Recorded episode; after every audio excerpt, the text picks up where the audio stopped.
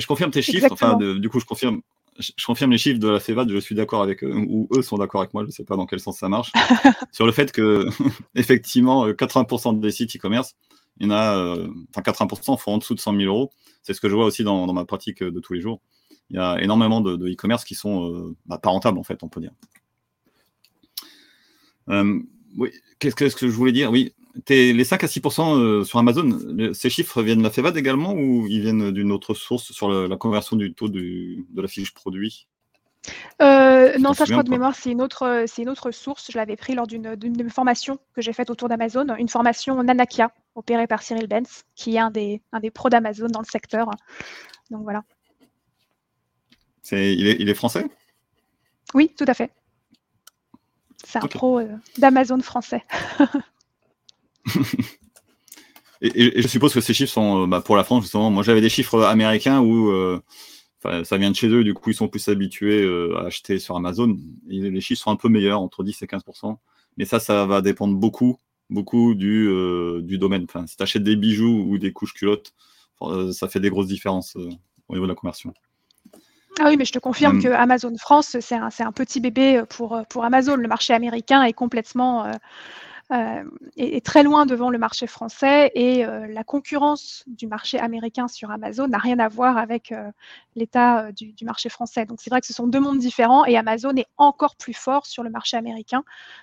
c'est que 22% de part de marché en France, je crois que c'est plus de 50% aux États-Unis, si je ne dis pas d'erreur. Mm, mm. Ça, me dit bien quelque chose ce chiffre effectivement, mais ça me fait toujours, ça me surprend toujours. C'est vraiment énorme. Je voudrais ajouter un, point sur les raisons pour lesquelles un e-commerce devrait être sur, Amazon. C'est parce que euh, si tu n'y vas pas, j'ai eu le cas avec des clients, si tu n'y vas pas, bah, c'est tes concurrents qui y sont. Donc tu es presque obligé, euh, presque obligé d'y aller. Ce que, j'ai vu beaucoup, c'est euh, par exemple des sites, des sites qui se montent pour faire de la comparaison. Donc les gens vivent de l'affiliation, ils vont comparer les, produits de différents sites. Et donc ils se font de l'argent en vendant à Amazon, enfin en ramenant les gens sur Amazon qui vont acheter les produits grâce à l'affiliation. Mais si toi, tu n'es pas sur Amazon, ils ne peuvent pas t'y mettre, ils ne peuvent pas faire d'affiliation. Et du coup, tu donnes, tu donnes bah, des parts de marché à, tes concurrents tout bêtement en fait. Donc même si Amazon, ce qui n'est pas le cas, mais même si Amazon n'était pas rentable, il faudrait quand même avoir une présence dessus. Euh, oui, je suis assez euh, d'accord, effectivement. Oui. Oui. tout à fait. C'est euh, ce que tu dis est, très vrai. C'est important d'être sur Amazon pour justement les raisons que tu viens d'énoncer et aussi simplement bah, la raison dont on a parlé au tout début. 63% hein. de la recherche produit se fait sur Amazon. Donc en fait, aujourd'hui, quand quelqu'un va chercher un réfrigérateur, eh ben, il y a beaucoup de chances qu'il passe par Amazon avant de passer par Google.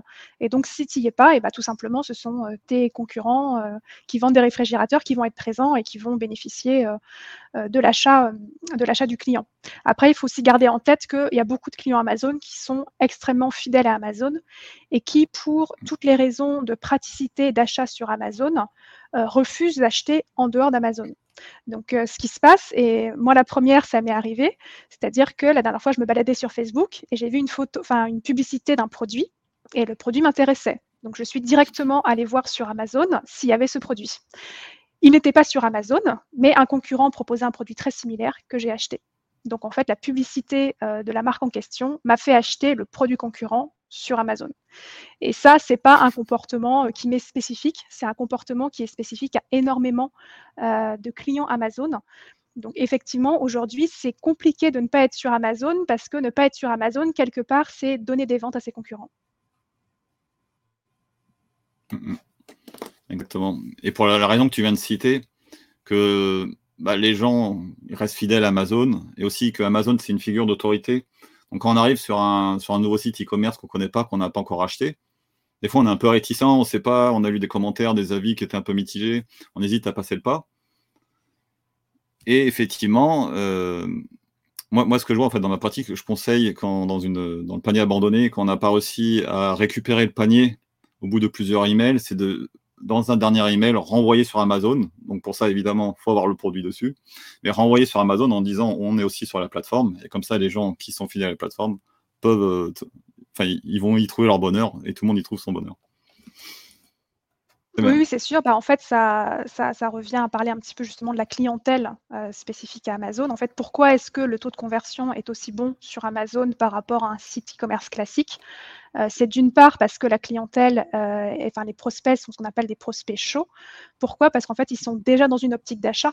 Donc en fait, quelqu'un qui est déjà dans une optique d'achat est beaucoup plus facile à convaincre et donc à transformer en client que quelqu'un qui est simplement en phase de, recherche d'informations, comme sur Google par exemple. Et donc c'est ce qui mène à euh, des conversions plus faciles et donc bah, une publicité plus rentable, ce qui est notre sujet euh, d'aujourd'hui qui va nous intéresser. Et comme tu le disais, effectivement, le confort, en fait, Amazon, c'est un environnement qui a zéro friction pour le client. Euh, c'est très rassurant, comme tu le disais, c'est une figure d'autorité. Euh, effectivement, moi, demain, si je suis sur un site e-commerce dont je ne connais pas la marque, je vais me poser la question sur bah, qu'est-ce qui se passe si euh, j'ai un problème avec le produit, s'il ne me convient pas, comment va fonctionner le SAV. Toutes ces interrogations-là, je ne les ai pas sur Amazon parce que je sais très bien que s'il y a le moindre problème, Amazon va prendre en charge tout ça. Euh, j'ai également pas euh, à acheter 60 euros de marchandises quand le produit qui m'intéresse n'en coûte que 15 pour être livré en 5 jours ouvrés, en point relais. Euh, voilà, tout ce qui a tendance à un petit peu dégrader l'expérience client, tout ça, je ne le vis pas sur Amazon. Et bah, j'ai aussi tendance à avoir plus le côté achat d'impulsion parce que sur Amazon, j'ai déjà mon compte qui est créé. Donc, ça veut dire que j'ai déjà mon adresse de livraison, ma carte bancaire d'enregistrée. Et donc, je n'ai pas à chaque fois que je veux acheter quelque chose à devoir me recréer un compte client, re-rentrer mes informations. Euh, tout ça qui fait que, bah, entre-temps, j'ai le temps de réfléchir, de me dire est-ce que je veux vraiment ce produit ou pas? Alors, je vais, raconter une petite expérience que j'ai eue avec Amazon qui est, plutôt très intéressante et que eux seuls peuvent se permettre, je pense. C'est euh, donc généralement, comme tu disais, le parcours de vente, il est fluide, il est très fluide, parce qu'on peut acheter euh, très facilement, on a déjà toutes nos coordonnées, on peut acheter en un clic. Euh, mais ça, généralement, c'est comme ça. Mais de temps en temps, avec les gens comme moi qui sont pas encore, euh, qui sont pas prime, ou qui le seront peut-être jamais, je dis pas encore, je ne sais pas, mais qui sont pas prime, ils essayent de, ils essaient de te convertir derrière. Et j'ai eu l'expérience récemment, et la dernière fois, ça m'est arrivé il y, a, un peu plus d'un an de ça, c'est que quand on arrive au moment de payer, en fait, ils, te, ils font tout pour que tu, pour, que tu prennes Prime. Tu sais plus où cliquer. Il faut, faut, que tu décoches des cases pour que tu prennes pas Prime par défaut. Et donc, ça, pourrait presque être considéré comme la vente forcée. Donc ça, si tu fais ça sur un autre site, les gens partent et tu ne les vois jamais. Mais Amazon, en fait, ils ont, euh, ils ont tellement d'autorité, on a tellement confiance en eux que même s'ils font ça, de toute façon, on reviendra.